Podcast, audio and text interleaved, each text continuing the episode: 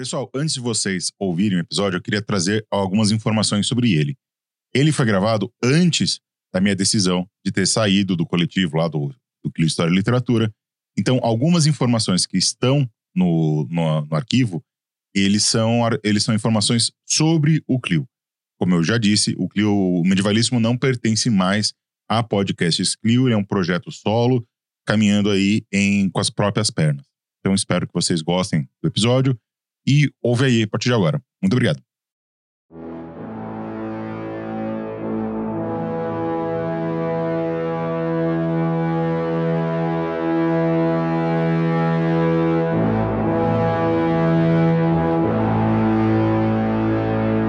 A Idade Média é o período da história da Europa Ocidental, geralmente datada entre a queda de Roma em 476 e a tomada de Constantinopla pelos otomanos em 1453.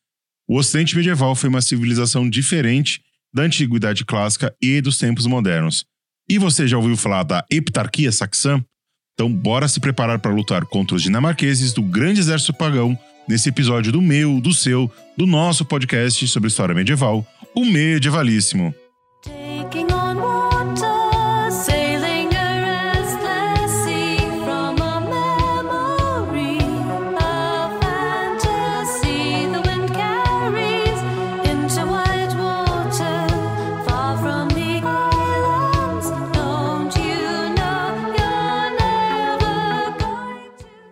Todas e todos muito bem-vindos, muito bem-vindas a mais um episódio aqui do Medievalíssimo. Hoje, onde eu vou falar junto com dois pesquisadores aqui, um inclusive que já gravou comigo e outro que eu vou apresentar daqui a pouquinho, sobre os anglo-saxões, quem foram eles, quais a importância histórica deles, qual foi o papel deles na Idade Média na- nas Ilhas Britânicas. É, inclusive explicar o que, que é essa tal dessa heptarquia aí que eu falei no, no começo, que é um termo que às vezes causa estranheza. E para falar hoje sobre esse tema, eu tenho o prazer de receber mais uma vez comigo o professor lá da UFOP, a Universidade Federal de Ouro Preto, o Elton Medeiros. Olá, Elton, tudo bem com você? Tudo bem, Bruno? Prazer estar novamente aqui. É sempre um prazer receber o Elton aqui. A gente estava conversando nos bastidores. Um herói do transporte rodoviário brasileiro, diga-se de passagem, aqui, pelo que ele estava, estava contando para nós aqui. E bate e volta para Ouro Preto não é fácil. Uma epopeia, praticamente. Quase um Gilgamesh da, Exatamente. do, do, do rodo- transporte rodoviário brasileiro. E eu tenho o prazer também de receber a professora Isabela Albuquerque, da, UF, da UP. Não, o, não, calma, é UP, né? O pé. UPE, desculpa. Né, o meu sotaque de paulista me complica às vezes. A Isabela Buquerque, que é professora da Universidade de Pernambuco. Isabela, seja muito bem-vinda ao Medievalíssimo. Obrigada, Bruno. É um prazer estar aqui com vocês, né? Com você, com o Elton, meu colega aí. E vamos lá, né? E o que eu tava falando com os dois aqui antes da gente começar, que o Insule, que é o, o grupo que os dois pertencem, acho que os- a Isabela é coordenadora, né, do Insule. Sim, a gente montou o grupo, né? E, e acaba que é um grupo bastante colaborativo, na verdade. Né? Todos os pesquisadores, doutores, a gente, a gente participa ativamente e divide bastante as, as tarefas, as funções. Eu falei aqui que eles têm um verdadeiro, uma verdadeira cobertura aqui, porque vários membros do Insule já gravaram aqui no Medievalíssimo. Não que eu tenha preferência por, por eles, mas a evidência mostra que o pessoal é bom. né? Bom, e antes da gente ir lá pro episódio, falar um pouquinho sobre onde você encontra o Medievalíssimo. Você encontra a gente principalmente lá, além do podcast, além dos, dos tocadores de podcasts onde vocês estão nos ouvindo agora, nas redes sociais. Siga lá o Medievalíssimo no arroba Medievalíssimo no Instagram ou procura a gente no, eh, no Facebook também. A gente tem uma página lá e tem um perfil no Facebook onde eu posto sobre os episódios. De vez em quando faço uma live ou outra, produzo um outro conteúdo. Vai lá, siga a gente que é, é sempre ajuda bastante. Se você tem alguma dúvida sobre o episódio, sobre o O Medievalíssimo, quer alguma dica sobre alguma coisa, entre em contato por e-mail também no medievalíssimo.gmail.com. Eu sempre tento responder com a maior presteza possível. E se você quer, com, você quer conviver com pessoas que ouvem aqui o, o podcast e gostam do, do período medieval, a gente tem o grupo lá do Medieval Lovers, grupo de WhatsApp, que de vez em quando o pau quebra. O- a última briga foi por conta da morte da Rainha Elizabeth. Inclusive, o pessoal ficou bem puto, e eu concordo com a maioria das pessoas que ficaram puto. Diga-se de passagem. Né? Então, segue a gente lá. E se você gosta do nosso, do nosso programa, gosta aqui do nosso conteúdo, pensa em financiar a gente. E para isso você tem algumas formas. A primeira é por através de doação direta pelo PicPay e pelo Pix. Tanto o user do PicPay quanto a chave do Pix estão na descrição do episódio. Outra forma que você tem também é comprar camisetas temáticas de história lá na loja da Vandal, que é uma fábrica de camisetas. O link também tá na descrição. E uma outra forma é através de financiamento coletivo lá pelo Catarse, entrando em www.me é, ponto, é, ponto .me barra Clio. Desculpa, entrando em catarse.me barra Clio, você conhece as nossas faixas de financiamento, nossas condições, nossos prêmios e etc. E uma das principais recompensas é ganhar beijos açucarados dessa voz aveludada que lhe toca os ouvidos. Então, fica um beijo aqui para Alexandre Ataíde, para Cláudia Bovo, para Fabiana Jimenez, para Henrique Mudim, para Márcia Tereza Diniz, para Mônica Dias, para Paula Guizar, para Rosana Vecchia e para Rose Marques. Para todos vocês, meu muito, mas muito obrigado por deixar viva a chama aqui da história pública sobre a Idade Média.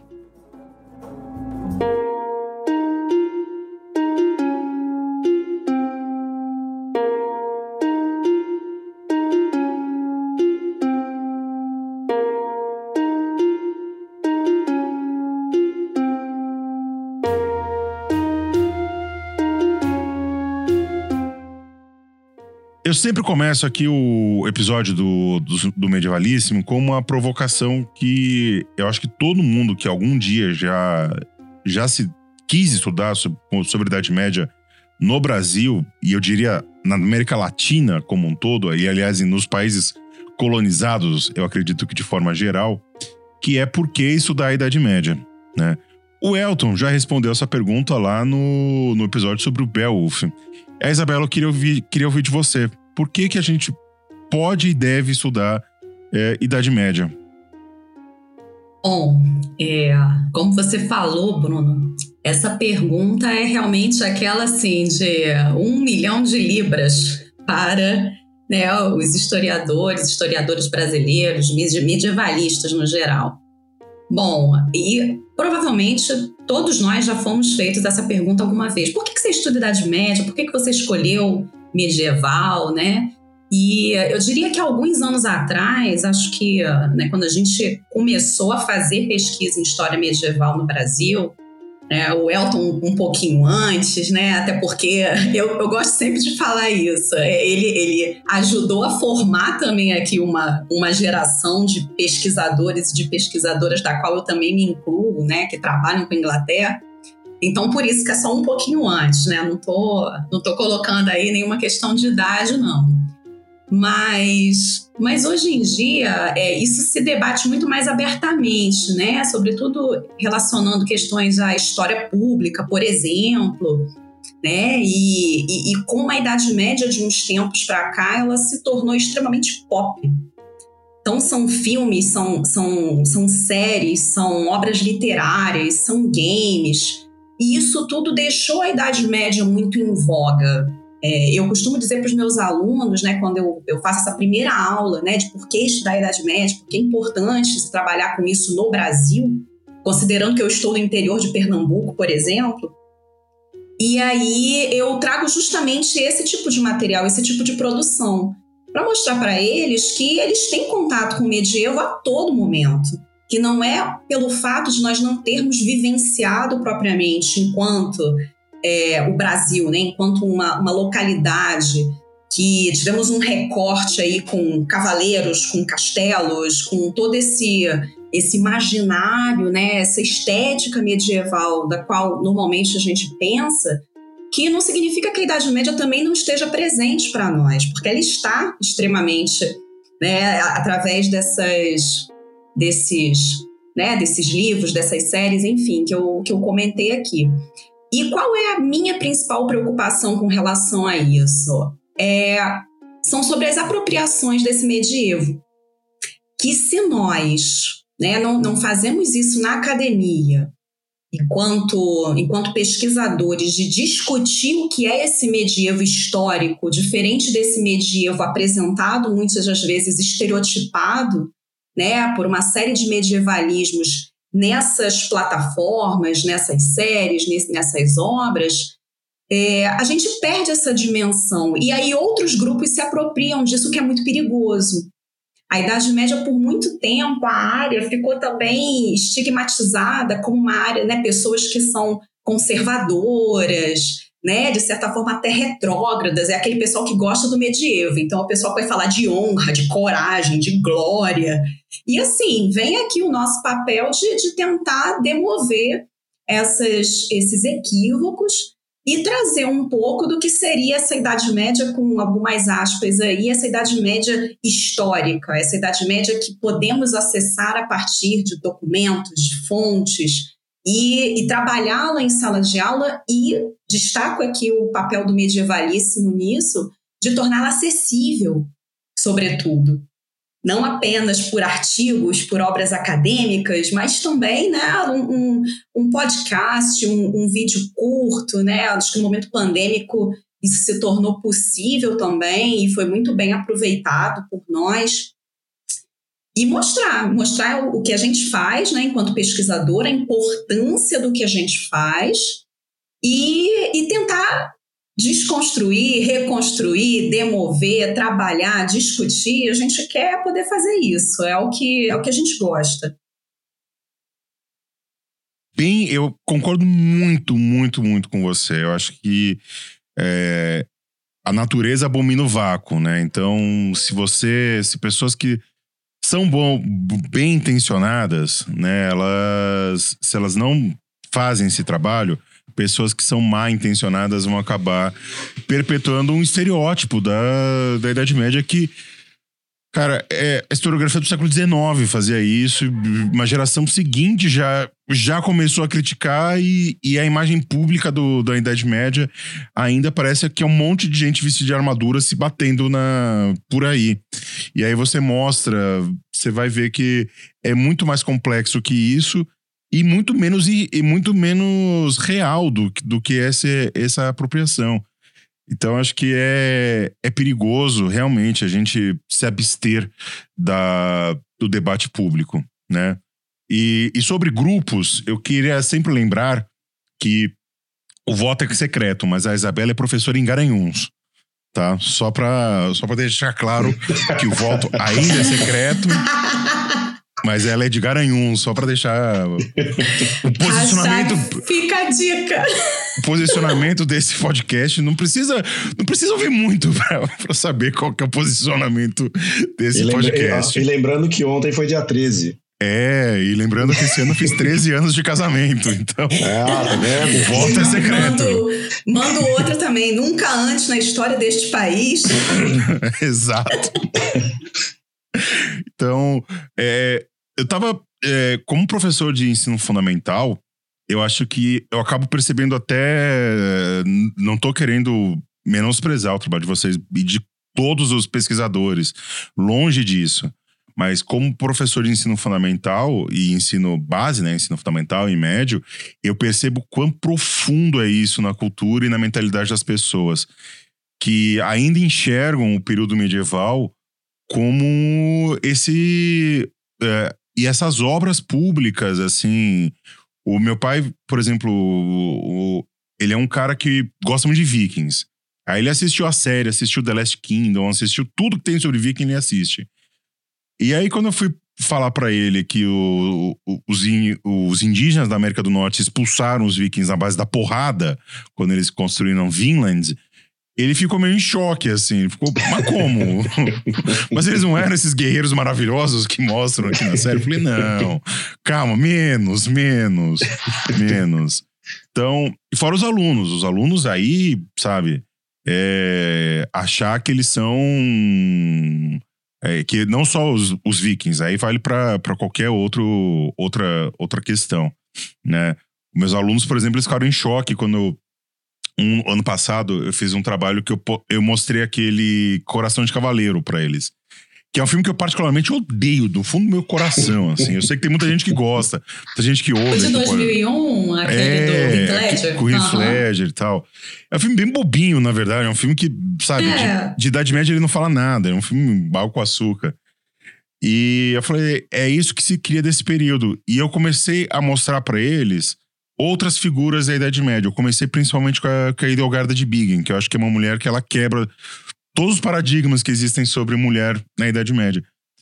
E eles falam, nossa, mas por que, que a gente não aprende dessa forma, como você está mostrando? Né? Então são crianças aí de 10, 11 anos, eh, no sexto ano, aprendendo, e mostra que dá para você fazer esse trabalho mais aprofundado, né? Então, Não, não, com certeza. E isso aí que você falou é importantíssimo, trazer isso também para educação básica. né? eu trabalhei 12 anos na educação básica e quando você pega ainda muitos manuais didáticos, você, você percebe que já melhorou bastante. Né? Mas que ainda tem assim muito dessa, dessa ideia de uma Idade Média extremamente violenta, e eu gosto de fazer esse contraponto. Tá, a Idade Média foi violenta, tudo bem. Então quer dizer que o período antigo foi de paz e o moderno também, né? Porque quando você classifica o medievo como violento, você está estabelecendo aí contrapontos com outros períodos que foram também violentos, né? Mas esse estigma fica sobre o medievo. aí eu quero lembrar a fala do professor João Vicente, que gravou comigo sobre Bizâncio, que ele fala, ah, vamos descrever a Idade Média. Ele escreve com todos esses preconceitos, né? Que se fala violento, não sei o que, não sei o que lá. Ele fala, encaixa aqui qualquer período da história da, história da humanidade. Exatamente. Eu costumo falar para meus alunos: é, se a idade, a idade Média foi violenta, foi. É, porque os anos 30 e 40 na Europa foram né, uma Olha, maravilha. delícia! Era um Né? ótimo período para você visitar a Foi ali Europa. folheto de testemunho de Jeová ali. Não, os anos 2020, não precisa na Alemanha dos anos 30. Os anos 2020 no Brasil são bem tranquilos de se viver. né? Tranqu- Tranquilíssimos. Isso, bem, bem, bem tranquilo de se viver. Então, é, são essas apropriações e essas construções históricas que se fazem e que eu acho que a gente precisa a todo instante é, estar em cima e, e, e ver é, e desconstruir, né? Porque se são construções, elas precisam, elas partem de um ponto de vista, elas partem de uma ideologia. A gente sabe o que está por trás de tudo isso, né? Bom, acho que feita essa essa essa essa introdução aqui, vamos lá para o nosso objeto de, de estudo aí, objeto de do nosso tema aqui, que afinal quem foram os anglo-saxões? Olha, essa pergunta aí ela é bastante complexa, porque inclusive pode ser até que a gente apanhe depois desse podcast aqui. Talvez, seja, talvez sejamos cancelados, mas é um risco. Seja, pois é, é um risco que a gente corre, né? A gente topou correr esse risco aí em final de 2020, a gente escreveu um artigo falando, tentando justamente responder essa pergunta, né? Quem foram os anglo-saxões e, sobretudo, se a gente abandonaria o termo aí na área, que eu não sei se, né, só para contextualizar aqui minimamente, em 2019 houve um grande debate dentro da, da maior, né, do maior órgão que, que pesquisava o período, que era a antiga ISIS, que recebia o, o nome, né, International Society for the Study of Anglo-Saxonists. E depois disso, né, depois de uma, uma denúncia, um desabafo de uma das, das integrantes, da Mary Rambaran Olme, é esse o nome dela, não é, Elton? A Mary, eh, acho que é, acho que é. É, Rambaran Olme, é, de né, trazer de que a área era racista, misógina e o próprio termo anglo-saxão, então que o termo deveria ser abolido. E aí isso iniciou com um intenso debate no Twitter, até que chegaram à conclusão de que era melhor mudar o nome do, da organização. Então, não é mais anglo-saxões ou anglo-saxonistas, mas é, é substituiu-se para Early Medieval England, para abarcar esse, esse período e, que a gente entende aí como Inglaterra anglo-saxônica, né, o, o período histórico. E aí ficou essa discussão, né? Então a gente usa anglo-saxões ainda, a gente abole o termo, né? Quem são eles? E uma distinção que né, eu sempre gosto de fazer, que, que a gente fez, na verdade, nesse artigo também, que a gente escreveu em parceria, é justamente falar sobre o uso do termo, o uso político do termo, e a apropriação dele, que é justamente essa discussão que a gente estava travando inicialmente, sobre as apropriações do medievo, sobre esses medievalismos. E o termo anglo-saxão acabou sendo um termo muito apropriado em diversos momentos, né? No período, por exemplo, da, é, da própria reforma protestante na Inglaterra, reforma anglicana, depois no século XVIII, passando aí no próprio contexto americano, né, no momento da independência, no século XIX, e até hoje, né, nos Estados Unidos, tem muito essa concepção do anglo-saxão como o tal do WASP, do White Anglo-Saxon Protestant, o que não, o que é uma apropriação. Não significa aí que sejam aqueles grupos dos, aos quais né, estamos nos referindo nesse contexto das migrações, para a região do que hoje são, né, são as Ilhas Britânicas e tudo mais. Então, esses anglo-saxões, a gente tem que primeiro definir aí, aí toda essa introdução de quem que a gente está falando. A gente está falando do grupo, esse grupo histórico, né, que a gente entende aí como pertencente a um, a um tronco germânico e que se espalhou por, por algumas regiões, ou a gente está tratando de uma apropriação a respeito do termo. Né? Ficou essa, essa grande, esse grande debate dentro da área e essa questão dúbia, né? E que, assim, é, enquanto um posicionamento aqui, agora é o momento, né? Se seremos cancelados ou não, a gente continua usando ainda. Eu ainda uso o termo anglo-saxão, ainda uso Inglaterra anglo-saxônica, né, em sala de aula, em texto, em artigo, em fala. E justamente compreender que eles são um, um grupo que não necessariamente são pertencentes a um determinado tronco, porque você não tem como saber isso no medievo.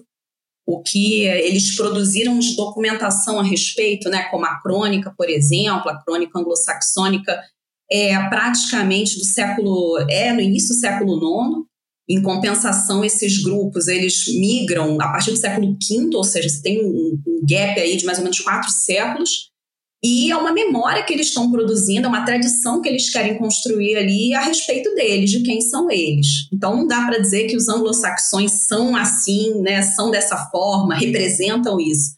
Porque esses grupos iniciais que migraram, o que se sabe é a partir da arqueologia, do que sobreviveu, e dessa memória produzida bastante a posteriori. Não sei aí se o Elton quer completar com alguma coisa também. Complementando a fala da Isabela, é, ah, mas tá, tudo bem, mas quem eram eles de fato? O que a gente pode falar é período migratório, né, o que é o período migratório?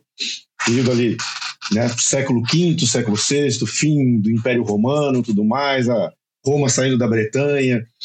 E então nós vamos ter grupos de fundo germânico que acabam migrando, atravessando ali o Mar do Norte e vão chegar ali na, no que hoje é a Inglaterra. Entre esses grupos, aí temos anglos, que vão acabar ficando mais ou menos nas regiões ali do norte do que hoje é a Inglaterra, os saxões, que vão ficar mais ou menos ali no sul, claro que isso não é uma regra, né? não há uma...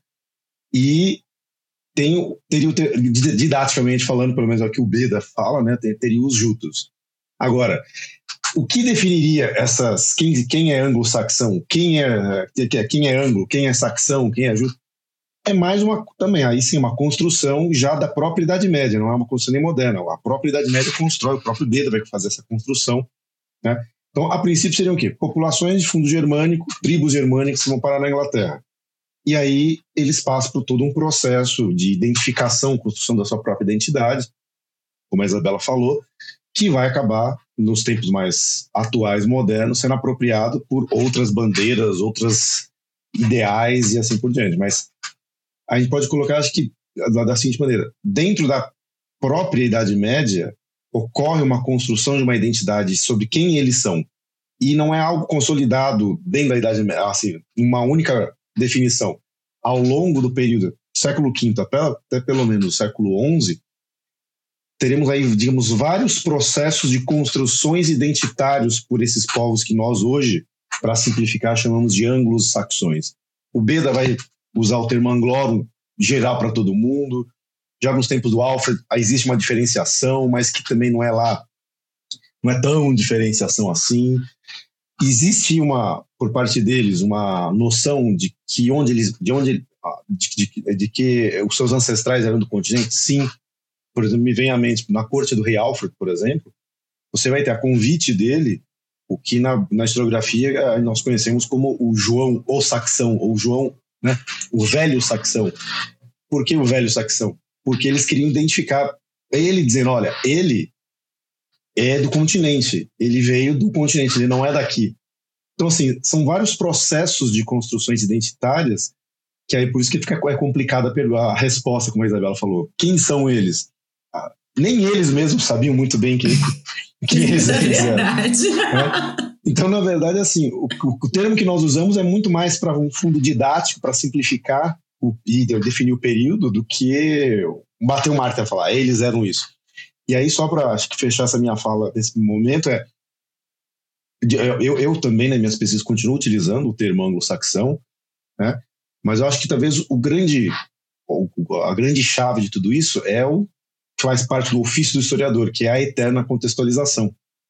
Então, por exemplo, quando eu falo Inglaterra anglo-saxônica, num artigo ponho séculos, quinto ao século XI, para ficar, para não ter não ter dúvidas de quem que eu estou falando. né?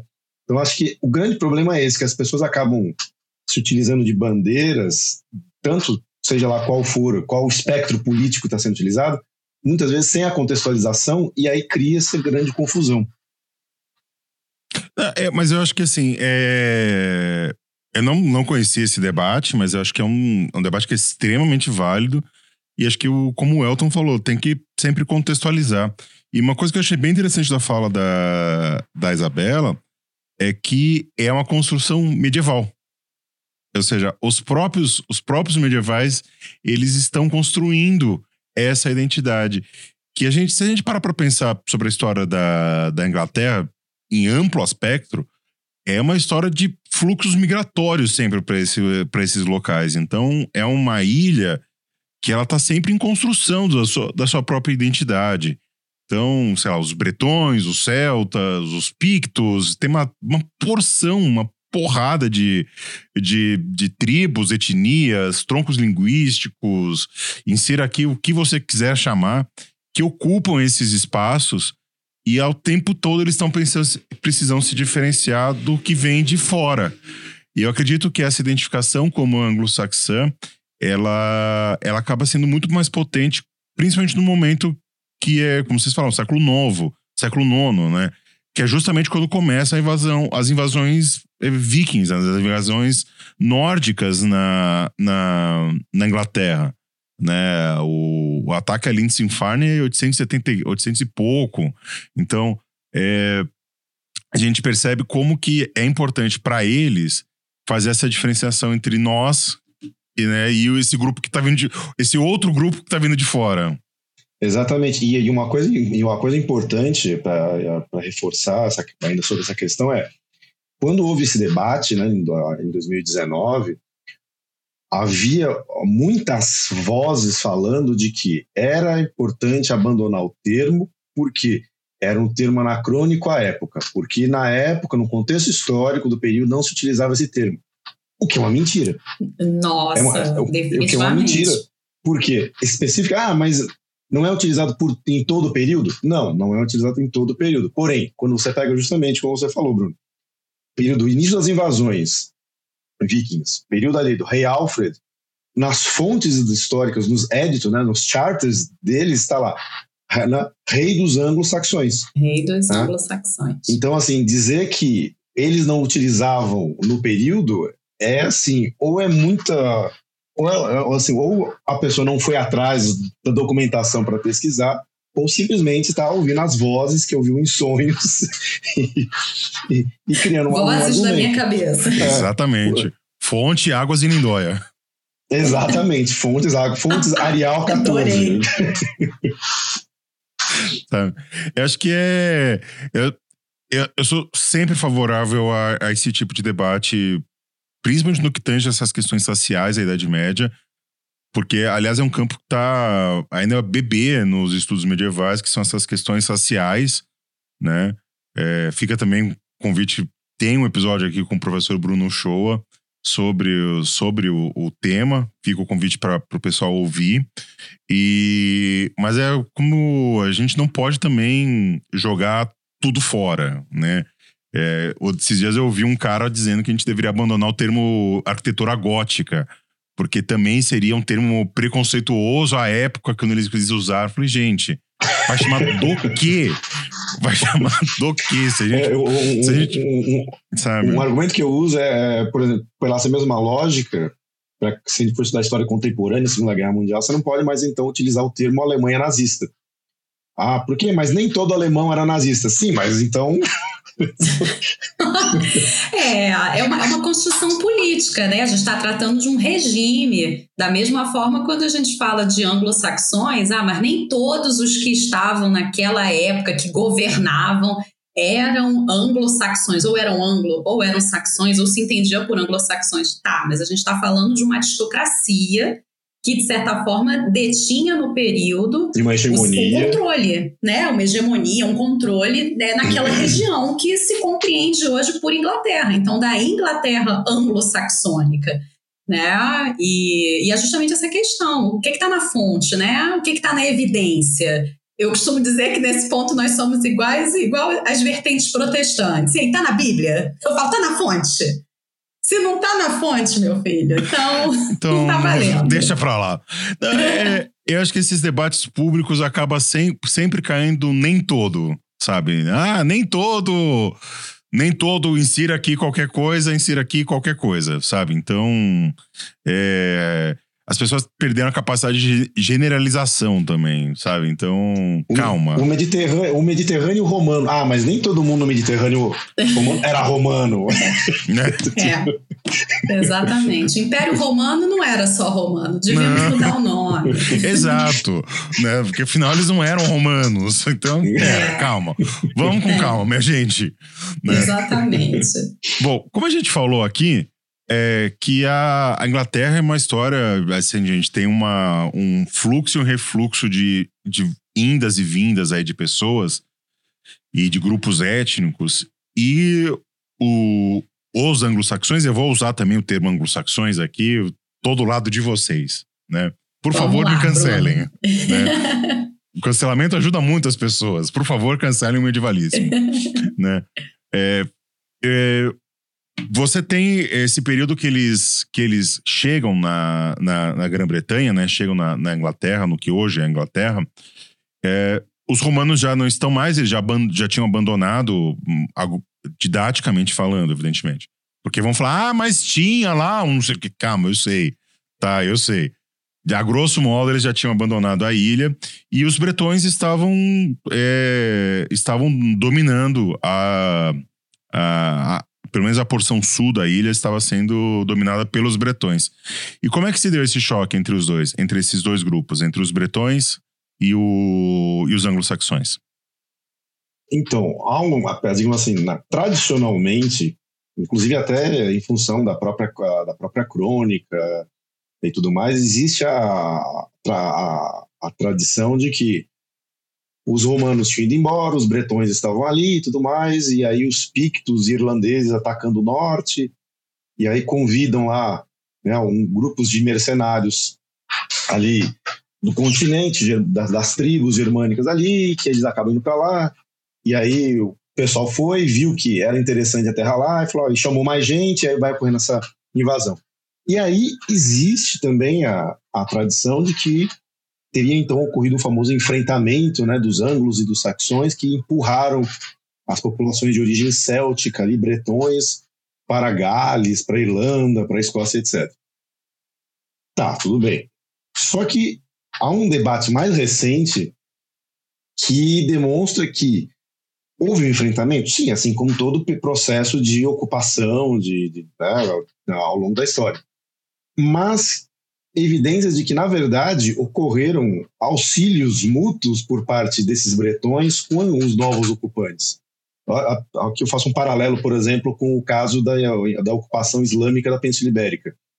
É, como é que uma, a invasão muçulmana foi tão eficiente em tão pouco tempo? Daí sabemos que houve a colaboração da, da própria população nesse sentido. Então, no caso da, da, da ocupação de anglos e saxões da, da, chegando na Bretanha, mais atual, há um debate mais atual que demonstra que esse enfrentamento é muito mais uma construção vinda aí do século XIX, início do século XX, que acaba sendo apropriado por grupos de extrema direita, por exemplo, né, para dizer a superioridade dos germânicos frente aos, né, do que a realidade, que a realidade demonstra que na verdade foram ocorrendo interações entre eles. Sim, ocorreram enfrentamentos, mas ocorreram também enfrentações, o que nos facilita entender como que esse processo se deu de uma forma mais tão, chamamos entre aspas aí, eficiente por parte dessas tribos invasoras que estavam chegando. É, e até me lembrei aqui também de uma outra de uma outra fonte que também ajuda no, no estudo desse período, que é a do Gildas, né, da destruição da Britânia. Que eu digo, eu brinco com os meus alunos sempre o seguinte: se você tá mal, se sentindo assim péssimo, lê Gildas, que você vai ficar pior, né? Porque é uma visão extremamente pessimista a respeito desse contexto justamente os motivos que levaram a essa suposta destruição da Britânia. E ele comenta sobre essa, essa interação justamente que o, que o Elton trouxe aqui, que muitos foram convidados. Esses grupos germânicos, né, de anglo-saxões, eles teriam sido convidados por determinados líderes, né, é, chamados aí genericamente de reis, nessa documentação, para que eles auxiliassem justamente nessas disputas internas que os é, que os grupos é, indígenas da ilha travavam, travavam entre si. E me recordo um outro debate também, se não me engano, acho que é o John Hines, que tem um artigo falando sobre isso, que a, a pergunta que fica é: e o que, que aconteceu com os bretões depois? Né? Porque para onde que eles vão? Eles quase não são mencionados. É, na, na, própria corte do Alfred, na vida dele, tem algumas poucas referências a nomes bretões. Então, a ideia, assim, eles teriam sido engolidos, teriam sido dizimados. É, o que, que aconteceu com eles? Eles foram incorporados? É, isso é um debate, foram pressionados para regiões de, da Cornualha, de Gales. Então, isso, isso é um debate que ainda, que ainda vem assim em, em voga nos dias de hoje, de como se deu exatamente, e justamente em função dessa, dessa, dessa pouca documentação no período, né, desse período das migrações, o período aí que eles chamam da Dark Ages, né, em função só dessas evidências arqueológicas, da gente não saber o que, que aconteceu depois com esses bretões. Né? É no Ivanhoé que eles fazem uma diferenciação entre anglo-saxão e bretão? Se eu não me engano, em Ivanhoé tem um.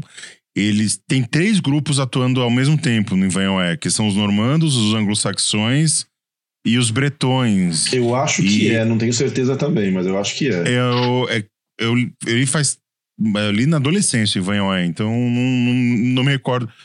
Tem um, se eu não me engano, tem uma cena lá que o Walter Scott ele vai escrever, ele fala sobre essa relação. Claro, evidente, é uma obra literária, nós sabemos.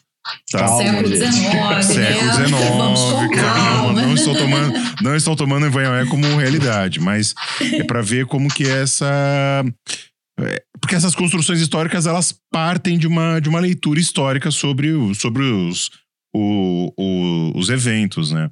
E eu acho que é, é interessante pensar sobre essa questão de assimilação, né? Porque é uma pergunta que muito, muito aluno me faz. Tá, professor, teve a invasão viking lá na, na Inglaterra. E cadê os vikings hoje? Né? Eles estão aí, eles são os ingleses, basicamente. É o pessoal que está fazendo mapeamento genético, Bruno. É, que está é. achando que é viking aqui no Ceará, entendeu? É, eu, gosto de chamar eles de Tupini Vikings. Sabe? Tenha mais orgulho da sua muito isso. tenha mais orgulho da sua origem tupinambá do que da sua origem nórdica, porque é basicamente a mesma coisa. Então, acho que é essas questões de, de embate, de assimilação, vai ser um notório aí na, na, na história da Inglaterra como um todo, sabe? A gente está falando aí de um. De uma, de uma identidade nacional, claro que identidade nacional é uma coisa que é difícil aplicar no, no período que a gente está tratando aí, mas pensando aí numa longa duração, que é um período, é uma posição geográfica do mundo que ela é basicamente de, de assimilação e, e identi- identificação, né? Porque você tem uma- um legado romano, por exemplo, que às vezes se esquece de falar na Inglaterra, que é importantíssima. Assim como o legado, o legado, o legado nórdico, o legado germânico, o legado céltico. Então, a Inglaterra é uma grande colcha de retalhos, se a gente parar para pensar, né? E o último país do mundo que podia falar sobre supremacia, qualquer coisa, seria a Inglaterra. Porque eles são um país ele é uma identidade mestiça, basicamente. Só que aí eles jogam o trunfo racial, né? Ah, mas é mestiço, mas é todo mundo branco, né? Então, eu acho que é nosso papel como historiador tirar esse véu também e perceber por, por desnudar o rei, né? Mostrar que, ó, essa supremacia branca que eles estão falando é uma desculpa, na verdade. Porque eles não têm de supremacia. De supremacia eles não têm nada, e de branco, mas o que que é ser branco? Né? Então, acho que é, é essas relações bre, bretone, bretãs anglo-saxônicas mostram muito, muito isso. Gente, se eu estiver falando qualquer bobagem, pelo amor de, de tudo que é mais sagrado, vocês, Não, vocês não, é isso mesmo. me Essa questão racial aí corrijam. que você que você trouxe é bem o, o fruto do século XIX, né? Do, do, do imperialismo, do colonialismo britânico do período. É, como e é a diz a, justificativa, né? Como diz a professora Ana Paula Magalhães, Ana Paula Tavares Magalhães, nós somos todos filhos e filhas do século XIX. Né? A gente ainda está preso. Né? E, e é por isso que é difícil quebrar esses, esses paradigmas, porque ainda se Ah, o pensa odioso século XIX, como eu falo. o, o odioso século XIX, né? Exatamente. Né? A história em si do século XIX, não é, não é historiografia, a história do século XIX eu acho sensacional. Primavera dos Povos, Comuna de Paris, acho sensacional, mas a historiografia produzida no século XIX, ela é altamente deplorável, diga-se de passagem.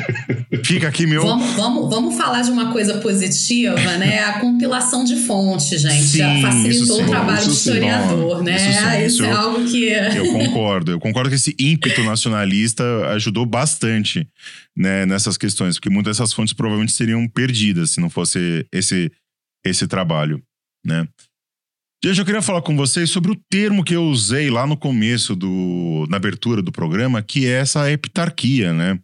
Que qualquer. Se você assistir lá o Last Kingdom, por exemplo, eles falam que existiam os reis saxões, uns falam em sete, uns falam em cinco, aí falam em quatro, mas ficou, pelo menos no. no na- se você procurar na Wikipedia, por exemplo, a Hep- Heptarchy, ele fala que é a organização política que existia na Inglaterra, no, na Inglaterra, é, na early, early middle, middle Ages, England, né? É, e o que, que é essa heptarquia e como que, ele como que ela funcionava, basicamente? É, esse termo heptarquia, na verdade, ele foi um termo cunhado no século XII por um cronista inglês chamado Henrique de Huntington. E ó, comparando assim com o, o período em si, né, esse da, da Inglaterra anglo-saxônica que a gente está tratando aqui, é, ele não seria dos mais dos mais precisos, porque é sabido que houve, na verdade, diversos desses reinos. E aí, assim, só para a gente contextualizar um pouco, que quando a gente está falando aqui de reinos, de reis, são, são líderes, guerreiros, né, membros de uma aristocracia, que se auto-intitulam muitas vezes enquanto reis.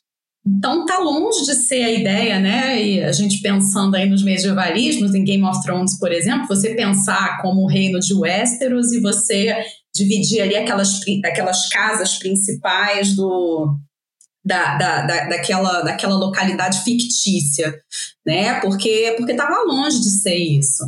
Então a gente está tratando de grupos que se fixam, se assentam em determinados territórios e aí passam a se reivindicar enquanto reis.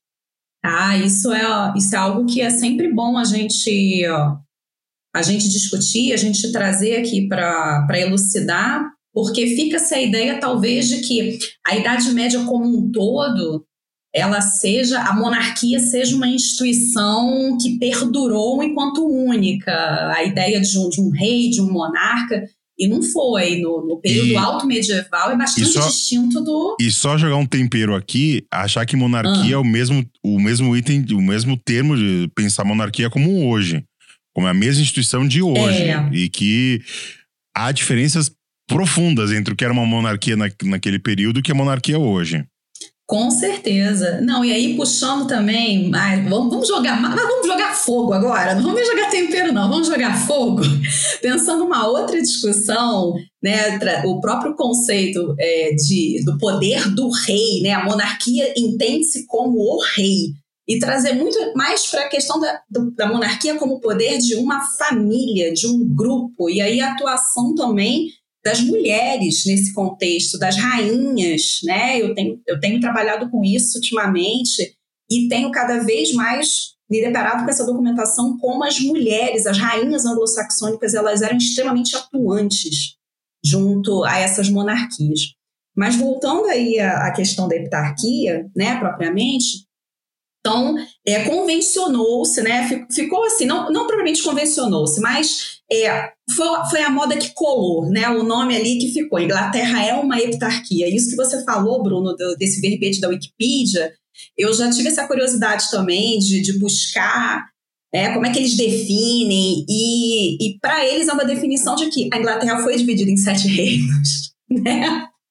E não foi. Esses principais reinos aí que eles falam, né, de, de Wessex, de Mércia, Anglo-Oriental, né, Nortúmbria, é, foram alguns que se sobressaíram e que estão relatados, por exemplo, nas fontes, né, que o Beda relata, que a própria crônica traz, e que depois também os cronistas normandos vão trazer a sua visão sobre essa Inglaterra anglo-saxônica. Então, por isso que o, né, o Henrique de Huntington, aí no século XII, escreve também sobre, sobre os anglo-saxões. Então, é um termo que foi criado, que depois ele é, né, é, é, perdura como tendo sido realmente com uma acuidade histórica, como tendo sido aquilo, né, que ele existiu, mas não houve de fato uma heptarquia, nem houve um revezamento desses reinos, né, que cada hora, ah não, agora nós observamos mais a, né, agora é a vez da Nortúmbria, agora é a vez da Mércia, agora é a vez de Wessex. Talvez na prática isso em função desses constantes conflitos, porque não existe uma unidade inglesa anglo-saxônica, né? Todo mundo com isqueirinho ali, né? Vamos dar as mãos e cantar Heal the World. Não, não foi assim. Eles também estavam em constante embate, em disputas territoriais, em invasões, em ocupações, sequestros, mortes, enfim, com tudo que normalmente a Idade Média tem de melhor né? Porque acho que ninguém aqui começou a Idade Média, estudar a Idade Média porque gostava de, sei lá, né? Normalmente o pessoal gosta disso. Exato. Vai atrás desse, desse tipo de assunto. Eu acho que uma, é, uma coisa que você falou muito sobre Game of Thrones, eu inclusive ia falar no final do, do programa sobre isso, mas pro, pro ouvinte mais atento, já, já sacou há muito tempo que a história de Westeros é a história da Inglaterra. O, o George R. R. Martin, basicamente, ele reescreve a história da Inglaterra com ares de fantasia. Porque tira o aspecto místico que tem no, no Game of Thrones, no, no, não, no, não na série, mas principalmente no- nos livros, você tira o aspecto místico, é a história da Inglaterra sem tirar nem pôr. Né? É, inclusive o mapa de. Inclusive o mapa de Westeros, ele já disse isso abertamente, que ele pegou a ilha da, a, a ilha da, da Grã-Bretanha e a Irlanda, juntou as duas e fez, e fez um mapa de Westeros.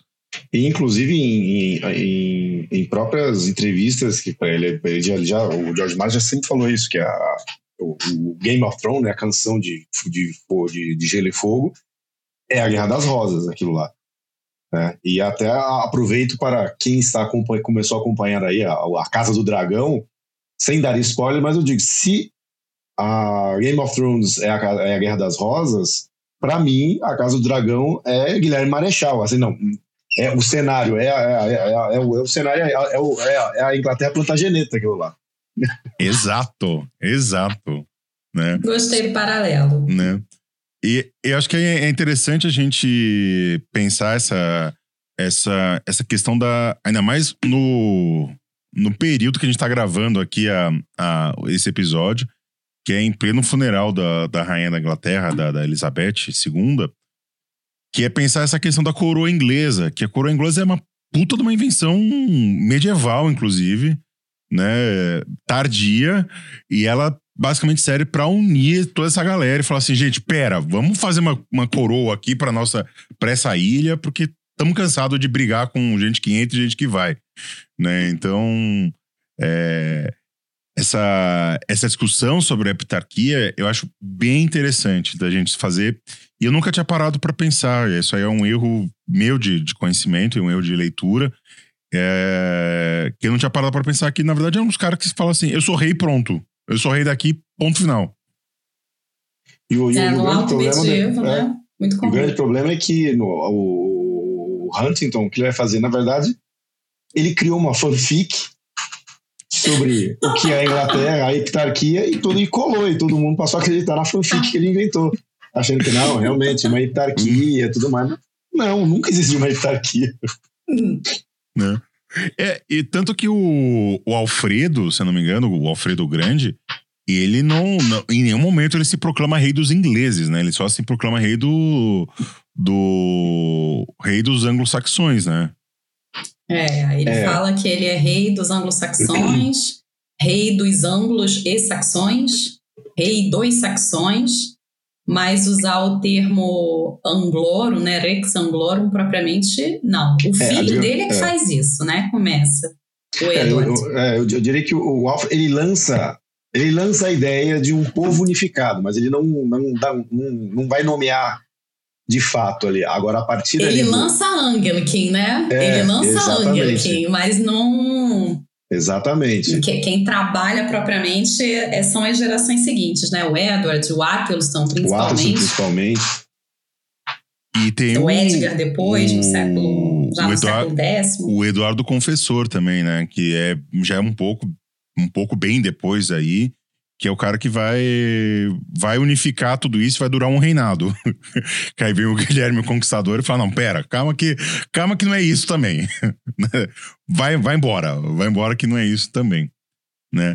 Então, pessoal, outra questão que a gente falou bastante aqui é dessas invasões, né? Que a, a Inglaterra ela é constantemente invadida. E os anglo-saxões, como nós já mencionamos aqui, eles sofreram invasões nórdicas e normandas, né?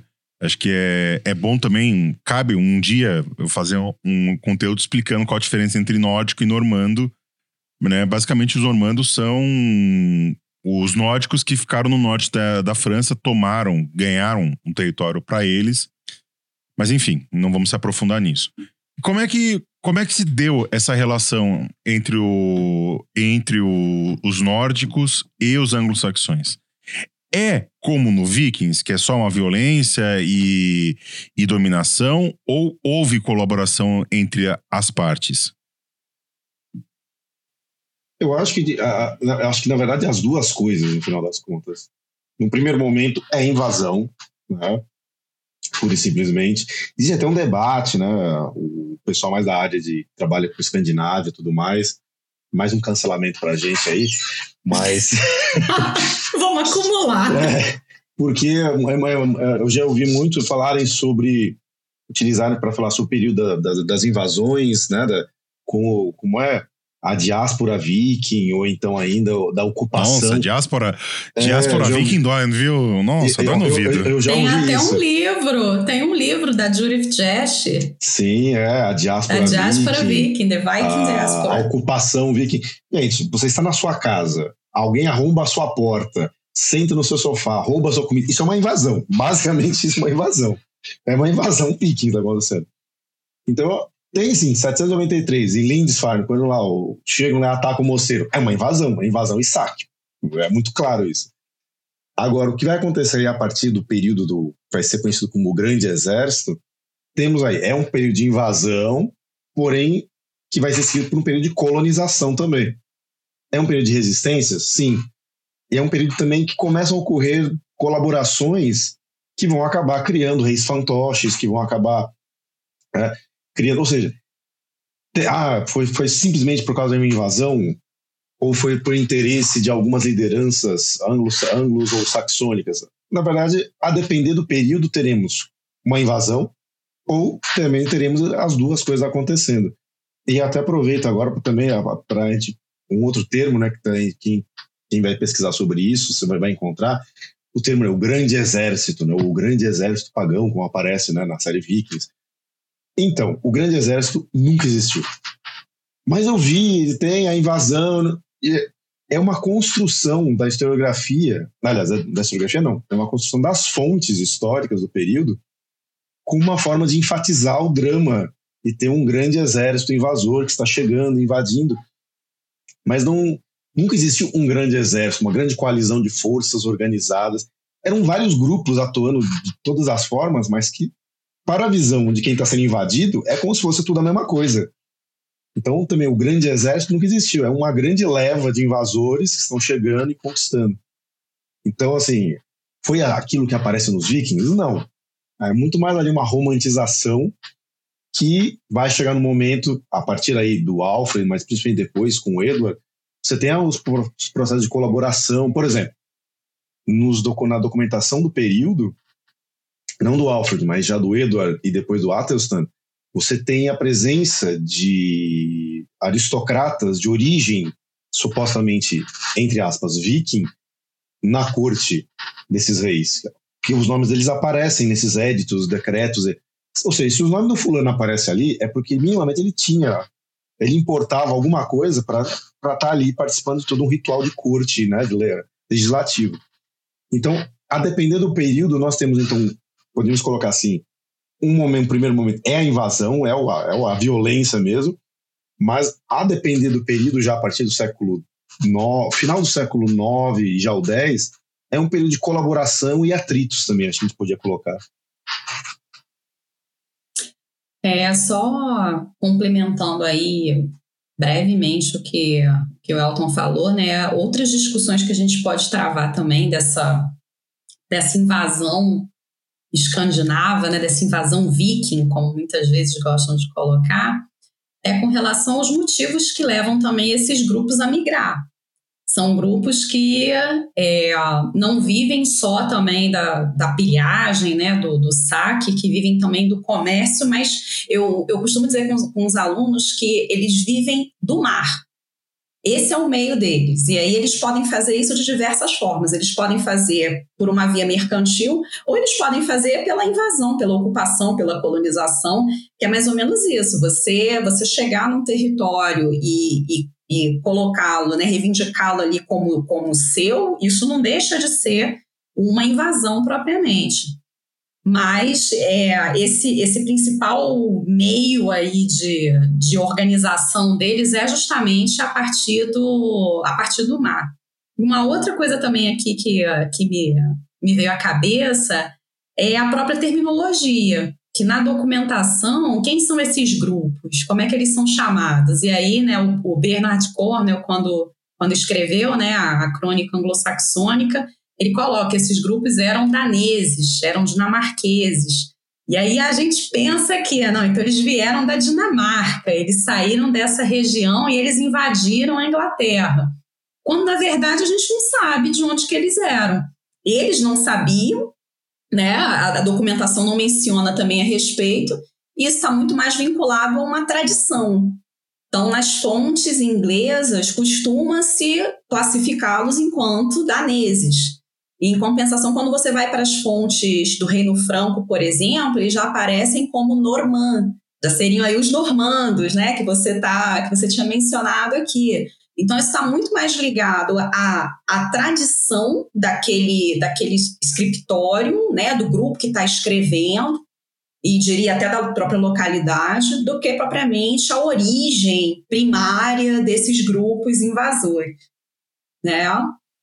E, e, e, e, e também ainda na, sobre a, a, nomenclatura, geralmente, pelo menos a partir do no século VIII, X, danês que aparece nas fontes da Inglaterra são grupos aliados. Não, isso é, isso é outra discussão ainda, né? Quem é danês? O danês é o aliado. Agora, quando aparece lá o Vikinga, o Vikinga é o, é o inimigo. Porque, na verdade, ninguém e quer o nórdico também, né? Exatamente. O nórdico é, é, também. É o nórdico, o viking e o pagão. Ele é o inimigo. E isso quer dizer que um, dan um grupo de daneses pode se tornar um grupo viking a partir da atuação dele, da interação que ele vai estabelecer com os anglo-saxões. Né? Então, assim. É, é, os daneses depois tendem a ser incorporados, né? É, fica como. É um grupo colaborador. É por isso que é importante é por isso que a gente é sempre. É muito importante a gente é, ter acesso às fontes. E hoje em dia, com a maravilha que. Uma das maiores invenções que, que a humanidade já foi capaz de fazer, que é a internet, facilitou demais isso. Você tem. Uh, todas as fontes que vocês falaram até agora estão digitalizadas e traduzidas. Né? Então, uhum. você, do conforto do seu, do seu sofá, você consegue fazer esses estudos, ou fazer pelo menos a leitura dessas fontes, traduzido, eu quero dizer para o inglês, tá, gente? Tem muitas dessas, muitas dessas fontes ainda não foram traduzidas para o português. Né, para não, peraí, e, vamos fazer a, a, propaganda aqui. Quem tá traduzindo as fontes para o português agora é o Elton, pô. Exato! né? Tá fazendo Exato. várias traduções aí, poemas anglo-saxônicos. Exato. Faz aí o seu, sua propaganda, Elton. Ah, aproveitem aí que acaba já fazendo um parênteses para o Jabá, a tradução de Beowulf já está nas livrarias aí, procurem que está por aí já, em comentários e etc. já. É a, é a sua edição que é, que, é, que é trilíngue, Elton? Que é português, português, inglês antigo e inglês contemporâneo? Ou não, eu tô viajando? A minha, não, a, a minha é, é o inglês antigo e o português. O, o, o, o, que você deve estar lembrando, que também não, que não chega a ser trilingue, é a edição do Tolkien. Sim, que... sim, do Tolkien é. que ela é, ela, ela é bilíngue, mas ela é só português e inglês contemporâneo. Isso, né? exatamente, é. Né? Eu gosto de gente assim, gente que faz tradução e bota o original do lado pra, pra falar: olha, vai lá, vai lá, Ó, confere, confere aí. confere aí. Tá duvidando? Tá aqui, ó. Gosto de gente assim, gosto, gosto de gente assim. E, e aliás, fica um, um, um parabéns aí pra 34, que ela notoriamente faz isso com, com, com as fontes Sim. quando é traduzida. A edição da Divina Comédia dela, dela bilíngue, que é traduzida, é sensacional Sim. nesse sentido, porque é- é- tem lá, tá duvidando? Olha lá. Olha, olha aí do lado. Gosto, gosto bastante das edições da 34. E eu acho que é interessante o que a Isabela falou sobre os vikings serem um povo do mar, né? Que eles são. E por que, que eles saem da, da Escandinávia, né? Seja qualquer ponto da Escandinávia. Uma coisa que eu acho muito interessante que a cultura pop faz muito bem em relação a isso é o vislumbramento que esses caras tinham com a Inglaterra. Aí eu fico pensando assim, geografia, né? A Inglaterra é um lugar frio pra caramba, né? Um lugar que é assim, eu imagino eu nu- nu- nunca fui pra Inglaterra, mas eu imagino a Inglaterra só deve ser um lugar que chove, deve ser cinzento o tempo inteiro. E os caras falam, pelo menos não sei se é a verdade também. Eles ficam deslumbrados porque eles veem coisa verde, assim, eles veem mato, eles veem árvore, eles ficam. Isso diz muito sobre a mentalidade dos vikings. Imagina como que era o cenário onde eles viviam. De achar que a Inglaterra era um lugar fértil, um lugar que era maravilhoso, um lugar que deveria ser colonizado e etc. Eu acho que diz muito sobre os povos Imagine escandinavos você, antigos. é, imagine você viver numa Noruega medieval e aí, ou seja, qualquer coisa que não seja o que era a Noruega medieval no inverno, a Irlanda, a Inglaterra vai ser uma maravilha. Vai ser um paraíso. Qual- qualquer coisa ao sul, né? É verão. Exatamente. Porque, pelo menos, assim, é, isso eu nunca fui atrás de, das fontes documentais. Mas, pelo menos no- nas obras, é, é, nas construções, os caras ficam vislumbrados pela Inglaterra, assim. Aí ima- imagina pegar um cara desse e jogar, sei lá, num, numa floresta aqui tropical do Brasil, o cara vai, vai, fazer, vai fazer anjinho, sabe? Anjinho de neve, ele vai fazer anjinho na areia aqui, sabe? Vai ficar doido, não sabe o que fazer, né? Bom, gente, é, uma coisa que, como a gente falou aqui, né? Foi, acho que foi o, tema, um dos temas motrizes aqui do nosso papo, é que essa, o que a gente chama de Inglaterra hoje, é um longo processo histórico de assimilação, é, é aquela coisa, né? Invasão, assimilação, invasão, assimilação, e isso remonta desde desde os celtas, dos povos pré-celtas, dos romanos, dos germânicos, dos normandos e do que hoje nós chamamos de Inglaterra, que depois ela vai fazer isso em outros continentes, né? Ela vai, vai gostar de invadir outros continentes por aí, né?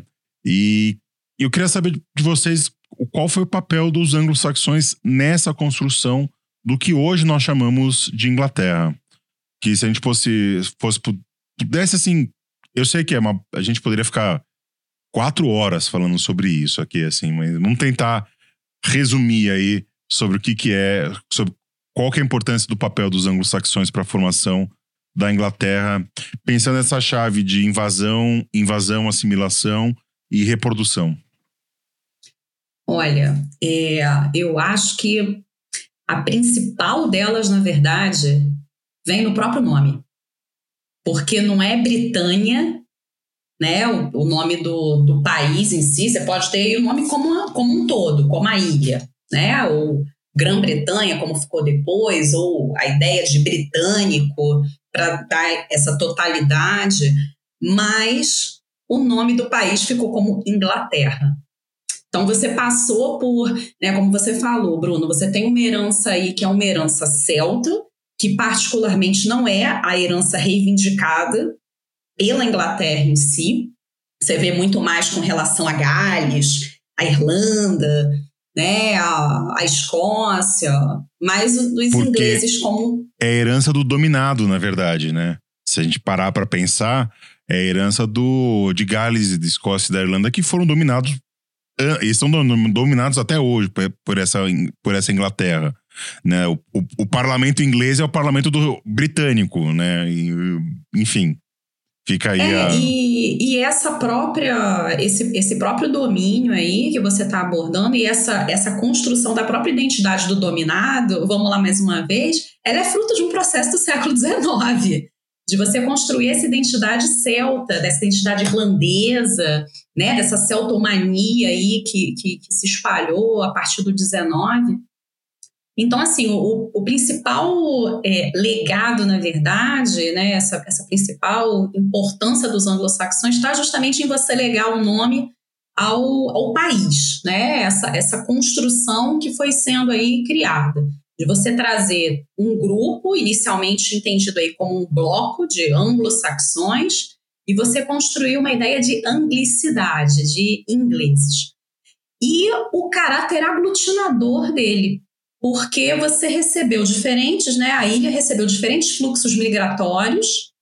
Foram os povos que já existiam, como celtas, como povos de origem romana, né? Bretões, e aí os próprios grupos germânicos, que como o Elton falou no início, eles não eram só anglos, não eram só saxões. Possivelmente você teve ali também, né? é, você tinha jutos, você tinha frísios, que também incorporaram essas frentes e depois os próprios escandinavos. Mais para frente, é no momento, por exemplo, em que os, os normandos chegam, ainda é possível você vislumbrar aí o que, que seria até o anglo-escandinavo, como alguns gostam de colocar. Seriam aqueles grupos que é, se assentaram na ilha, mas que têm alguma herança, ainda alguma vinculação com a Escandinávia. Como é o caso do do, do, do Harold, né, que é o, o filho do, do Knut, né, é, do Sven, o Sven, ai gente, agora me fugiu, Não é o Sven Forkbeard, não, é o outro. Mas é o Sven também que perde a batalha lá, das três batalhas, né, no ano de 1066. Então, quer dizer, são grupos que são, são figuras que ainda estão vinculadas a esse passado escandinavo, mas que, que, que são ali também vinculados à Inglaterra. E a própria chegada depois dos normandos, que só vem a corroborar isso. Porque o nome da região, o nome do reino, né, permanece, enquanto reino da Inglaterra. Então não virou, sei lá, Normandia, né, Normandos do Norte, bota mais para o norte, né? Não virou nada do gênero. Então é, é, realmente um constante processo de assimilação de uma identidade aglutinadora. Eu acho que esse fator é o que seria aí da, dessa, dessa principal colaboração do, do termo nesse sentido, dos anglo-saxões. Eu acho que também, uh, complementando, uh, um elemento mais uh, estruturante que é pró o próprio idioma. Tá? A língua, talvez ela que é talvez o melhor exemplo disso, onde você vai ter do inglês antigo, o inglês médio, né, a partir da, da invasão normanda, até a chegada, o desenvolvimento do inglês moderno, mas as raízes encontram ali, é o, o, a, o fundo linguístico do que é hoje entendido como inglês remonta a esse passado medieval, alto medieval, né, através do, do inglês antigo. É, é, inclusive, no artigo que eu e a Isabela escrevemos, eu, eu, eu, eu acabei introduzindo, tem uma banda, chama-se uh, Asian Dead Foundation, e eles têm uma música chama Como Noveria. É uma música, é bom, a, a, a banda ela é formada por imigrantes descendentes de imigrantes paquistaneses do Afeganistão, etc. E essa música eles vão criticando, né? Eles colocam no papel do, do racista né, britânico e criticando, é porque há tantos anos atrás, quando eu era pequeno, vieram, vieram o, pessoal do Paquistão, não, vieram os poloneses. E eles vieram aqui, começaram a consertar tudo, as coisas, os eletrodomésticos, é, malditos poloneses. Aí depois, há 20 anos, vieram quê? Os paquistaneses. E o que, que eles contribuíram? Eles né, trouxeram a base da, da, nossa atual cozinha, dos nossos pratos atuais. E aí eles vão. E aí chega ao, ao ponto que eles falam: é, e no século V vieram o quê? Esses malditos anglo-saxões que trouxeram o quê para cá? As bases, da, as bases da, do, do, nosso idioma, esses malditos funerais de, com embarcações, essas joias, não sei o quê não é sua poesia, não é a sua poesia heróica. Aí eles terminam falando: é, anglo-saxões, se vocês quiserem vir para o nosso país, aprenda a nossa língua, pelo menos. que, aliás, é um dos slogans da, da supremacia branca, né? Exatamente. Que é quer estar tá na Inglaterra, aprenda, aprenda o inglês, né? Eu acho que é sensacional isso aí. Eu, eu gostei muito dessa, dessa música aí. Procurem depois aí no, no, no, no na, na, internet que é, que, que é interessante. E ainda mais sendo paquistanês, né? Que a gente sabe o que, que, o, o, que, o que foi feito na Índia e no Paquistão de forma geral por parte do, dos ingleses. E acho que é, é, é bom a gente ter esse tipo de, de espaço aqui para a gente conversar, porque é um tema que no Brasil ele não. Apesar de ter o ínsule, como a gente já falou no começo e tal, é, é um tema que ele é muito marginal no sentido de estar à margem é mesmo do, dos estudos medievais, assim, que é a Inglaterra. No Brasil tende-se a estudar a história medieval mais para a Península Ibérica e para a França, né? E acaba sendo a centralidade dos estudos medievais, acaba sendo aí.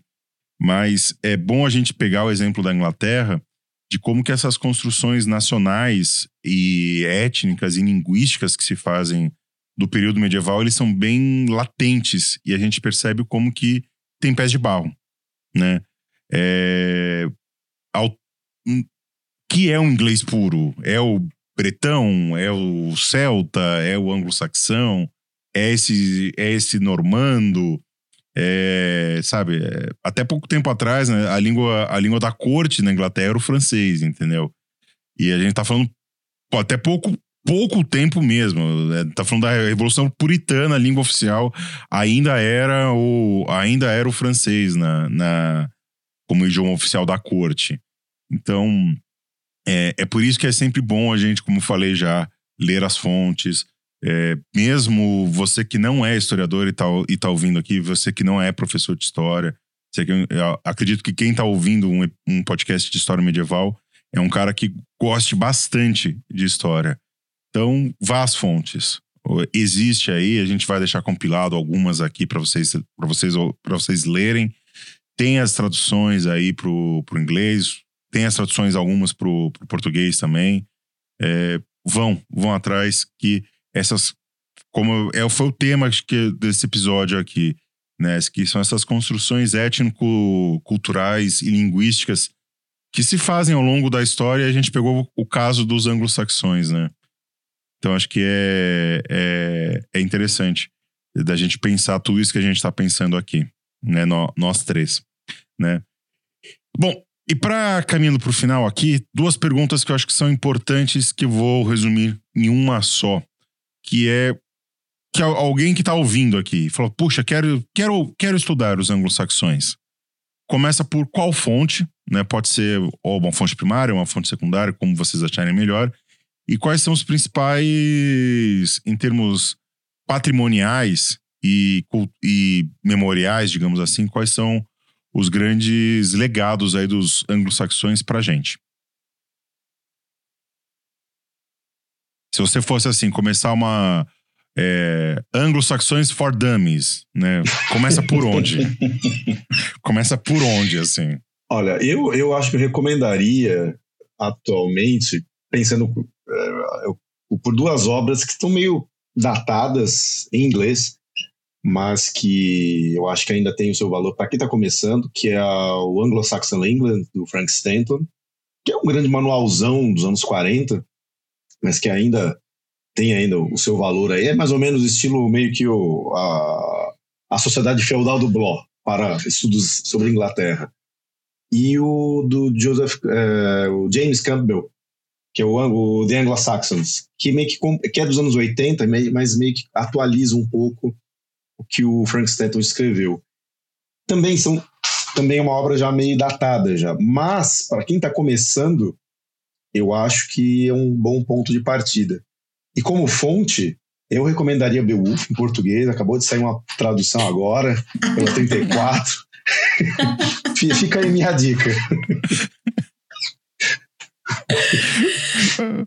Ele pede para pro autor autografar, pro autor fazer uma dedicatória. Exatamente, exatamente. Eu, eu, eu coloco em contato com o autor, pode, ter, pode ficar tranquilo.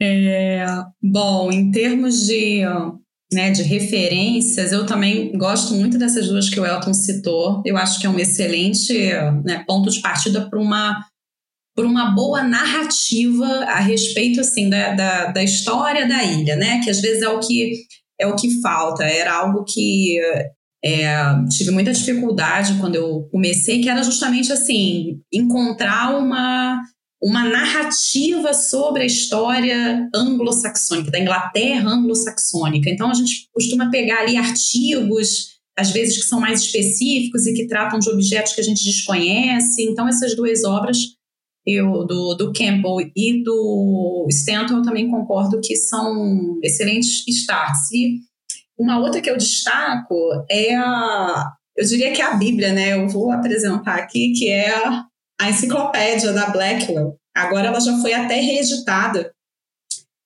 E, uh, e assim, você tem verbetes curtos, são na faixa de, uh, sei lá, não chega nem a um, uma lauda, muitos deles, mas que são bem objetivos e te direcionam para outras leituras. Então, por exemplo, se você quer saber sobre epitarquia, você pode vir aqui vasculhar no, no verbete e aí vai ter uma, uma breve discussão e vai depois indicar algumas referências mais especializadas. E com relação a, a fontes, né, a, a, crônica né, anglo-saxônica, eu acho que é a, a grande narrativa a respeito dos eventos da ilha, embora de forma muito sumária em alguns momentos, muito pontuais. O próprio Beda, né? A história eclesiástica também é uma obra que costuma ser bastante trabalhada, que vem, sendo também explorada enquanto, enquanto documentação. Poemas, né? Que né, tem aí a tradução do Beowulf e outros também, que, que, que o Elton vem trabalhando, é, os chartres, é uma documentação interessantíssima que ainda não é muito explorada no Brasil, pelo menos, e que você tem toda ela disponível online, muito desses charts traduzidos para o inglês moderno, muito, a maioria não está, né? Mas tem uma plataforma que foi organizada pelo professor Peter Sawyer, em que você tem todos esses charts, todos, todos eles, chancelados, né, por por monarcas e por né, até mulheres também, né, aristocratas, rainhas no período. Então, uma documentação também que vale a pena explorar, vale a pena investir. Eu acho também, e aí reforçando o que ela está falando, é para quem está começando também, que vai querer ir atrás dessas indicações que a gente está falando, não, não entrar em desespero, porque muitas dessas obras são já antigas e pensando aqui na, no, no, cenário da inflação global, não muitas vezes vai encontrar e não são muito baratas. Porém, a maior, se não todas, 90% de, dessas obras que a gente acabou de mencionar, elas estão disponíveis na internet. Cuidado com o que você vai falar, tá? Hã? Não, eu estou falando que são disponíveis Cuidado na internet. com o que você vai falar. Incentivando o mundo viking aí. Da pirataria. Estão disponíveis Cada um sabe o que faz. Cada um tem Exatamente. consciência do que faz. É só saber apertar as palavras certas no Google. Exatamente. Estão disponíveis no, na internet. Fiquem aí, fica aí. Fica aí. É? E deixa eu, deixa eu te per- perguntar uma coisa pra vocês, é, fazendo o papel do ouvinte aqui.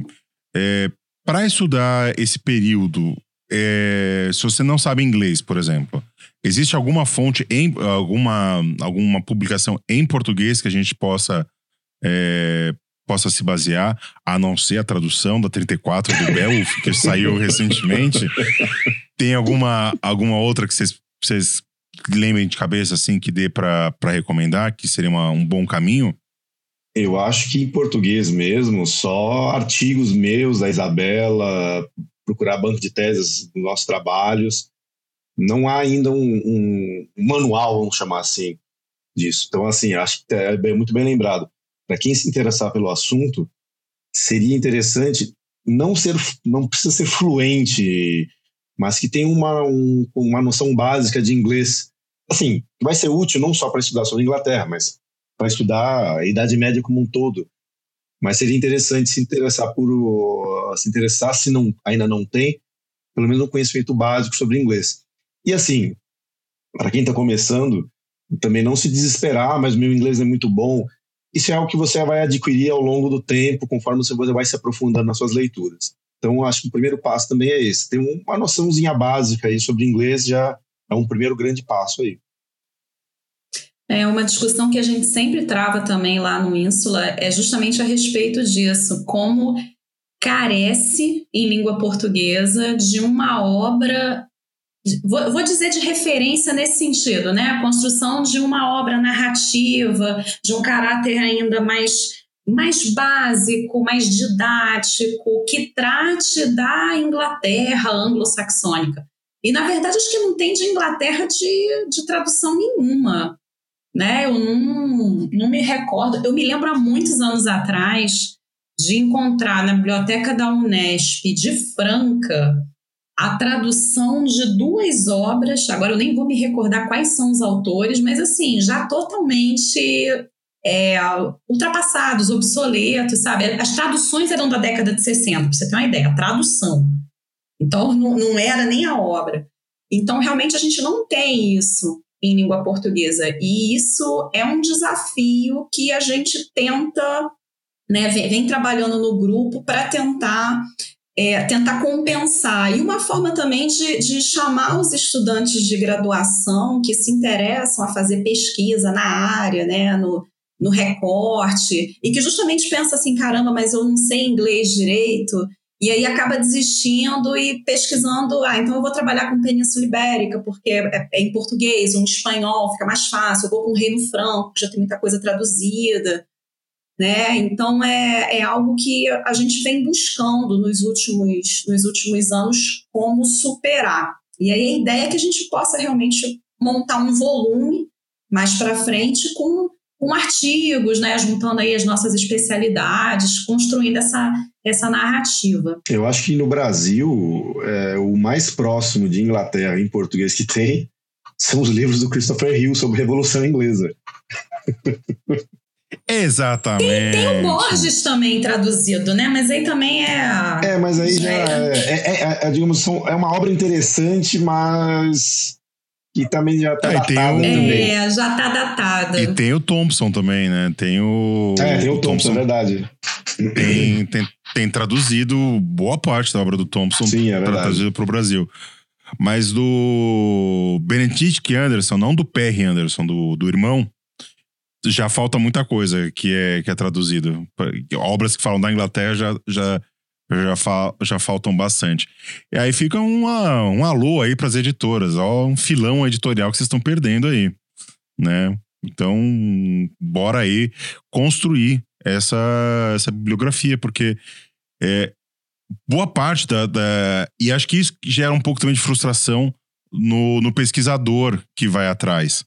Porque, como a Isabela falou, a gente, muitos de nós aqui começou a estudar, que estão nos ouvindo e, estão, e estamos falando aqui, a gente se interessa por, esses, por, esse, por esse período por conta das questões culturais que a gente é, que é exposto. Eu mesmo me apaixonei pelo período medieval assistindo um filme é, que se passa na Inglaterra, que é o Coração Valente. Né? Um, é o filme que eu mais amo e mais odeio na minha vida é o Coração Valente. por diversos motivos. Né? E aí você vai na faculdade, você entra lá na graduação. Pô, vou estudar. Vou estudar a Idade Média. Aí você pega lá a bibliografia, não tem nada em português para é, sobre, a, sobre a Inglaterra. Não, não só sobre a Inglaterra, sobre, sabe, é, Alemanha. Escandinávia, Alemanha, já começa a ficar. Começa a escasse- escassear. E não precisa ir longe. Itália, já, por exemplo, já, já, já começa a Sim. faltar É, muita verdade. obra e tal.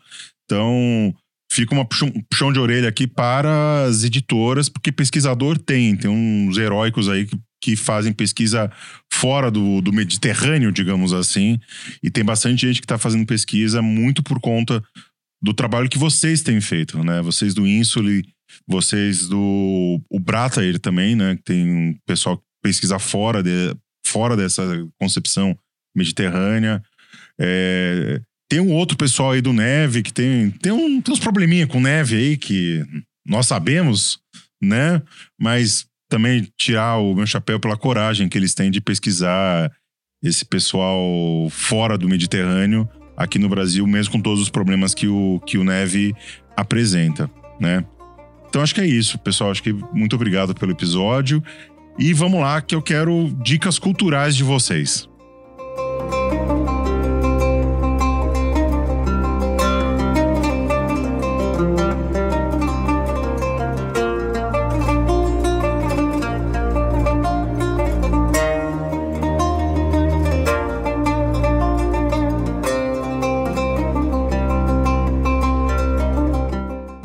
Elton, se você fosse apresentar os anglo-saxões é, com uma obra cultural, que a gente já, você já trouxe aí uma, ob- obras acadêmicas e tal, obras culturais, o que, que você daria para a pessoa conhecer um pouquinho sobre eles? Olha, eu acho que como obras culturais, assim, ou cultura pop, cultura de massa, seja lá como a gente possa chamar aí, eu, eu recomendaria o, o seriado mesmo, Last Kingdom. Eu acho que ele é bem interessante, assim, para quem é- está cru totalmente, assim. Eu acho que obras como, por exemplo, Last Kingdom tem essa função, como você falou, de aquela é aquela obra que te cativa e te interessa se aprofundar sobre o assunto, mesmo que depois você vai olhar para trás e fala, nossa, que porcaria que era aquilo. Mas é algo que te estimulou. Aí. É o, Pla- acho é o Platão, né? A curiosidade é o grau zero do Isso. conhecimento. Sem curiosidade, Exatamente. né? Exatamente. E eu acho que os livros também do Bernard Cornwell, que deram origem à série, eu acho que são bem interessantes. É, Eu tenho alguns problemas com o Bernard Cornwell, eu acho que ele, ele acaba se projetando demais nas personagens do, do- do- que ele escreve, mas os livros dele, o, o do Last Kingdom, pelo menos os três primeiros, eu acho que para quem tá como diversão, que pode ser um gancho para se aprofundar academicamente, eu acho que pode ser bem interessante. E tinha um outro filme que eu tava tentando lembrar agora, mas me fugiu completamente. Ah, acho que o mais recente não é exatamente anglo-saxão, mas o filme o, que saiu agora, o The Northman, eu, e assim, eu, eu sei que tem colegas que não gostaram, colegas que gostaram mais ou menos. Eu, particularmente, assisti de forma despretensiosa e gostei bastante. Que traz alguns temas que são muito próximos de temáticas culturais da Inglaterra anglo-saxônica, como a ideia de destino, a ideia de vingança, algo que aparece muito na, na literatura, principalmente, na, na literatura heróica. Então, acho que, acho que para quem está querendo se interessar, acho que é um bom caminho aí. Talvez essas obras mais pops aí. E você, Isabela? Bom, né, eu, eu sou suspeita para falar do Bernard Cornwell, porque particularmente eu adoro ele, né, as obras dele. É, inclusive eu tive a oportunidade de conhecê-lo numa Bienal do Livro em 2000 e 2009 ou 2010, se não me engano. Tem autógrafo dele, tem foto com ele, então foi meu momento martiete, assim. É, eu acho que é um excelente começo para se você se interessa pelo tema, né? Ninguém tá, tá, tá dizendo assim, ó, você precisa chegar já com o pé na porta que você vai ser pesquisador de Inglaterra anglo-saxônica. Mas a gente é sempre movido por algum tipo de, de curiosidade, de interesse. Então, né, o, o- a crônica anglo-saxônica que virou depois, né, o, o último reino, The Last Kingdom, é um, é um bom ponto de partida. É, lembro aqui de outras obras que, de certa forma, não são propriamente sobre a Inglaterra anglo-saxônica, mas que tangenciam o período, né, por se tratar desse contexto de migrações. Uma outra que fez muito sucesso também na década de 80, que inclusive foi por onde eu comecei né, a me interessar por Idade Média, que foram as Brumas de Avalon, né, que teve todo um, um boom naquele período. Não li na década de 80, tá, gente? Li bem depois mas também tangencia ali o, essa questão da, da invasão, né, muito mais numa abordagem celta. É, as próprias crônicas de Arthur, do Cornwell, também é legal, né, é uma outra trilogia bem, é uma outra coletânea, no caso uma trilogia bem, bem interessante dele. E ó, acho que basicamente isso, assim, de, de filmes, né, seriados como Vikings e ó, esse, esse último também, né, que passa praticamente um século depois, que foi o Valhalla, é, também dialoga ali com a Inglaterra, apesar de não ser o foco principal deles, mas aborda também a Inglaterra anglo-saxônica. Então, assim, eu, eu fico particularmente muito, muito satisfeita quando eu vejo esse, esse tipo de material, porque dá pano para manga para a gente vir aqui falar. Né? Os alunos vão para a sala de aula e, pelo menos, quando você chega e fala: Olha, vou dar disciplina de história medieval, tem sempre um que fala: Caramba, eu estou assistindo Vikings, né? eu estou assistindo Valhalla, eu estou assistindo The Last Kingdom. E, e é, é uma chance da gente trazer isso para a sala de aula também, que é uma oportunidade que a gente não pode perder. E eu vou recomendar duas coisinhas, né? Um é o um seriado que teve, eu acho que tá tá acontecendo ainda, que é anterior aos anglo-saxões, mas ele fala muito sobre o que a gente falou aqui dessa questão da, da, da migração e apropriação e assimilação, que se, se eu é o projeto que ele vai terminar com a chegada dos anglo-saxões, que é o Bre Britânia, que é um sobre os celtas e os romanos, né? Que é, é- eu vi eu vi a primeira temporada. Tem umas bobagens que falam sobre os celtas, tem um misticismo sobre os celtas que sempre se fala sobre eles. Já é esperado, mas ele eu acredito que se eles forem espertos, eles vão prolongar mais do que a geração do que tá aparecendo ali e eles poderiam encerrar com a chegada dos anglo-saxões. E aí fala muito sobre essa questão da, como a gente trouxe, dessa apropriação é, ao, ao longo da história da, da Inglaterra. O, eu falei duas, mas são três, tá? Um, a outra é para uma banda de. uma banda da inglesa de black metal. Black metal sempre tem a suspeita, porque é um pessoal meio, bem, fasci, bem fascistoide, tá? E ainda mais falando de nacionalismos. É uma banda que chama Forefather, né? Forefather, né? Que em inglês significa antepassados. Que basicamente a, a discografia inteira deles é sobre os anglo-saxões. Não é um som muito agradável, já aviso para quem for ouvir, né? Tem que estar com os ouvidos um pouco acostumados com um som mais agressivo, um som mais pesado. Mas se você não quer ouvir a- as músicas, pega as letras, que nas letras eles descrevem bem. Inclusive, tem uma música deles que é em, eh, é em inglês antigo. Eles fazem toda uma, uma questão aí de fazer essa essa essa apropriação até do, do idioma, do idioma antigo.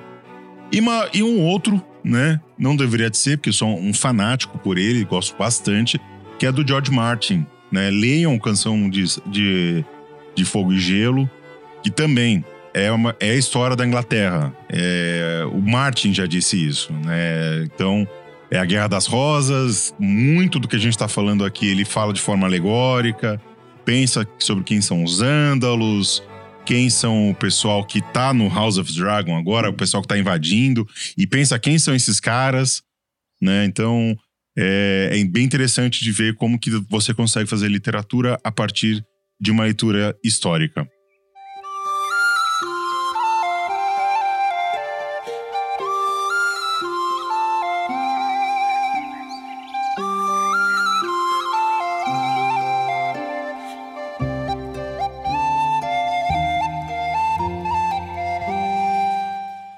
Elton e Isabela, eu queria agradecer muito a presença de vocês dois aqui. Acho que foi um, era um episódio necessário a ser feito aqui no, no Medievalíssimo. Não só pela questão dos anglo-saxões, mas acho que para a gente pensar é, também essas apropriações que sempre a gente, é batido aqui. Quem ouve, quem é da casa aqui já ouve bastante sobre isso, sobre essas, essas construções do medievo. Mas sobre Inglaterra, especialmente, acho que é bom a gente falar ainda mais num período como a gente deu entre aspas sorte, não que é sempre bom que alguém tenha morrido, mas é, no período que a gente tá gravando é o funeral da Rainha Elizabeth e o que se falou de bobagem, abobrinha sobre Inglaterra por conta disso não tá no gibi. Uma coisa de falar que a monarquia inglesa tem quase 1500 anos, como se, sei lá, sabe, como se fosse o Arthur ressurgindo, basicamente, né? Então, né, é bom para fazer um contraponto à, à cobertura jornalística sobre a, o, o funeral da Inglaterra, da funeral da rainha da Inglaterra, da Elizabeth, e sobre as bobagens que se falou sobre a história da Inglaterra, que me desculpem, meus amigos jornalistas, mas vocês, quando vão falar de história, geralmente falam muita bobagem, viu? Eu queria agradecer muito a presença aqui do Elton, que já é a segunda vez que a gente grava, e da Isabela. Fica a porta sempre aberta para vocês. Eu faço questão de divulgar o Insuli e o, o trabalho de vocês, eu acho que é, é notório. E o Arthur Insularium, que é o, é o Instagram que vocês têm mais sobre divulgação, né? Eu acho que ele que é do pessoal do- dos pesquisadores. É, é um, é um nicho do, do Ínsula, que como nós somos de, de, assim, muito diversificados, né? Tem pessoal que trabalha com Irlanda, com Inglaterra anglo-saxônica, tem uma galera que trabalha especificamente com o Arthur, né? Histórico e suas apropriações. E aí eles montaram esse grupo. E vocês têm aqui, vocês têm cadeira cativa, que é só fala assim, Bruno, queremos gravar. Só marca, só marca, me dá dois, três textos para me preparar que a gente vai embora, hein? Não, foi, foi ótimo, assim, eu que agradeço, né, a oportunidade de estar aqui conversando com vocês, foi...